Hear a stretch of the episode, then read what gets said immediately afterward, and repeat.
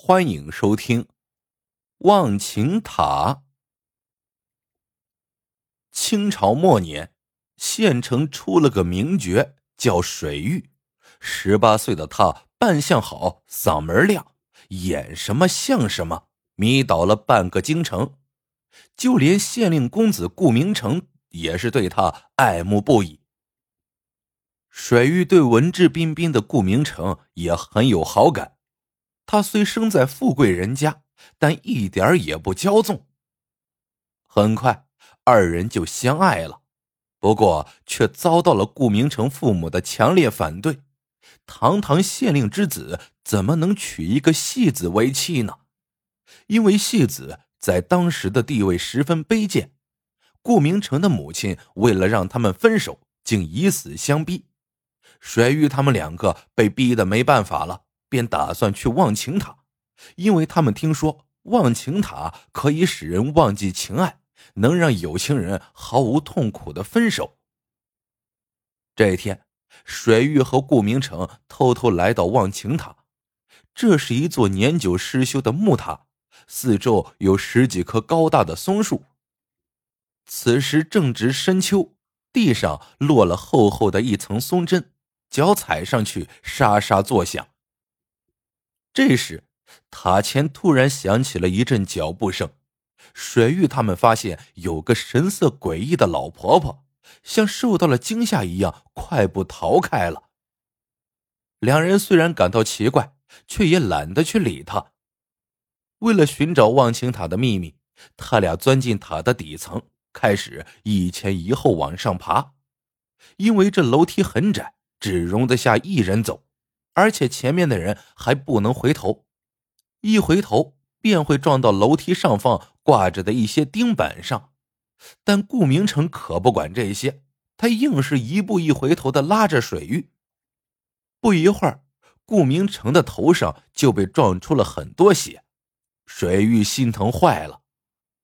两人好不容易才爬上了塔顶，从这摇摇欲坠的塔顶往下看去，真是让人心惊胆战。胆小的水玉吓得躲在顾明成背后，不敢往下看。这要是摔下去，哪里还有命？顾明成心疼的说：“我们都已经站在塔顶了，可我们还是爱着对方呀。既然生不能在一起，死也要做夫妻。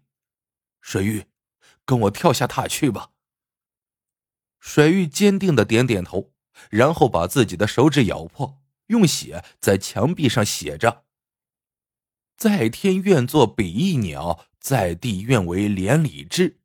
两厢情愿不得愿，忘情塔顶双飞逝。”水玉泪流满面的看着这些字，恨只恨苍天容不下他们的爱情啊！过了一会儿，水玉忽然惊叫道：“公子，你快看！”顾明成一看，原来墙那边也有人用血写下了一些字，字体十分娟秀，从颜色上看，可能有些年头了。坤哥，对不起，我是个罪人，我没有勇气跳下去，我眼看着你像一只断了线的风筝一样坠落下去，我害怕自己会被摔得面目全非，原谅我吧，阿梅。看完这一段话，顾明成心里一咯噔，他看了水玉一眼，问道：“水玉，如果我先跳了下去，你会不会像他一样，因为胆怯而偷生？”水玉望着顾明成猜疑的目光，心陡然凉了半截，说道：“公子不相信水玉，那若是水玉先跳下去，公子会偷生吗？”顾明成默不作声，水玉忍不住哭了起来，嘤嘤的说：“忘情塔上留下的这段话，大概就是他的魔力所在，他让我们不再信任对方。”顾明成叹了口气，说道：“水玉，我们回去吧。”水玉幽怨的看了顾明成一眼，不。我不回去，公子，我们来世再做夫妻。话音未落，水玉已跳下了忘情塔。顾明成呆住了，他手里只抓住了水玉的一截衣袖。顾明成痛苦的闭上了眼睛，他是爱水玉的呀，他不愿做第二个阿梅。顾明成纵身跳下了塔。也不知过了多久，顾明成悠悠醒来，他奇怪的发现自己并没有死，只是觉得胸口有些疼。原来是这地上厚厚的松针救了他。顾明成用目光急急的搜寻了一番。很快发现了不远处的水域，顾明成赶紧跑过去一看，试了试水域的鼻息，他惊喜的发现水域还有气。顾明成连忙狠狠的掐住水域的人中，半晌之后，水玉终于发出一声长叹，悠悠醒了过来。两人再次见面，恍若隔世。水玉一见顾明成，不由得钻进了他的怀里。但水玉身体太弱了，很快又晕了过去。顾明成急坏了，他大声喊着水玉的名字，眼泪不由自主的流了下来。忽然，有人在他们身边一声轻咳。顾明成抬头一看，竟然发现原来是那个古怪的老婆婆。此时，老婆婆端来一碗热的汤药，默默的把它递给了顾明成。顾明成谨慎的打量着老婆婆，并不接。老婆婆也不多说，把汤药放在地上，转身就走了。不一会儿，老婆婆又折了回来，她的衣襟里都来了一些松针。他把松针均匀的撒在地上，如此往返了好几次。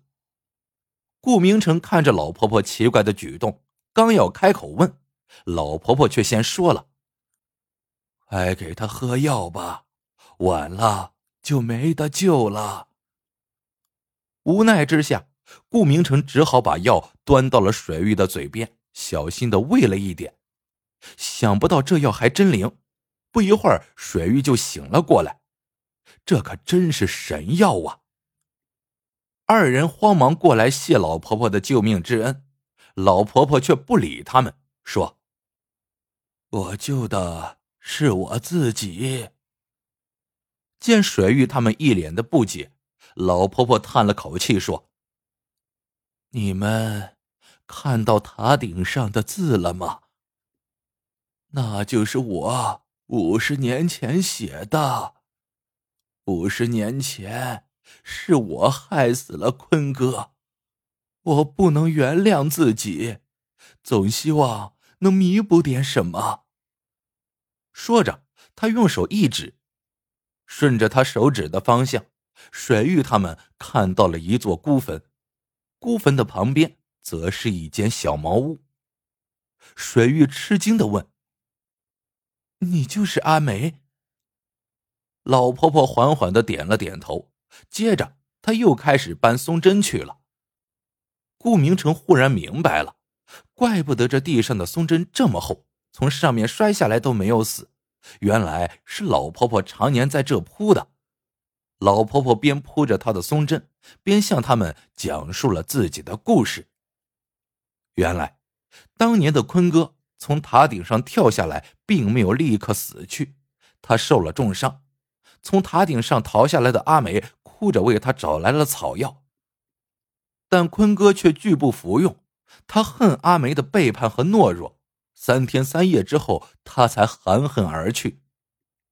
临死前，他对阿梅说：“除非哪天有一对真心相爱的人双双从这儿跳下来了，他才会原谅他的背叛。不过，不管是谁跳下来，都要去救治，不能伤人命。”这么多年来，阿梅一直在这间茅草屋里凄苦的等着。老婆婆说。这么多年，从这儿跳下来的人真不少啊，但总是一个人跳，一个人逃的，有时还没到塔顶就闹矛盾了。他们这样能不忘情吗？白白浪费了我多少汤药。倒是你们，你们连生死都能看破，世间还有什么能阻碍你们的结合呢？说着说着，老婆婆像是想起了什么，笑道：“瞧我，都老糊涂了。有你们这对从塔上跳下来，我还铺什么松针呢？”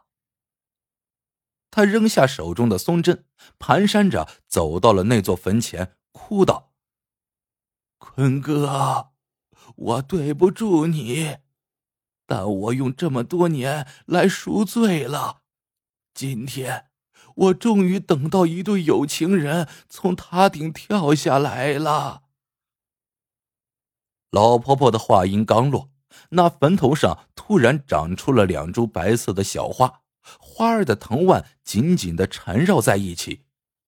老婆婆见了，孩子般的笑了：“坤哥，你原谅我了。”老婆婆一回头，看见水玉和顾明成还在这儿，忽然大发雷霆道：“你们还在这儿干什么？还不快走！”水玉他们俩吓了一跳，心想：这老婆婆可真够古怪的，还是快点走吧。两人携手往回走，顾明成搂着水玉，开心的说：“老婆婆说的在理。”既然我们连生死都能看破，其他的还有什么可怕的？不管怎样，我都要娶你为妻。水玉甜蜜的笑了。就在两人走出去不远之后，忘情塔忽然轰隆坍塌，良久，似有声音从坟前坟后飘荡出来：“坤哥，阿梅来了。”好了，这个故事到这里就结束了。喜欢的朋友们记得点赞、评论、收藏，感谢您的收听，我们下个故事见。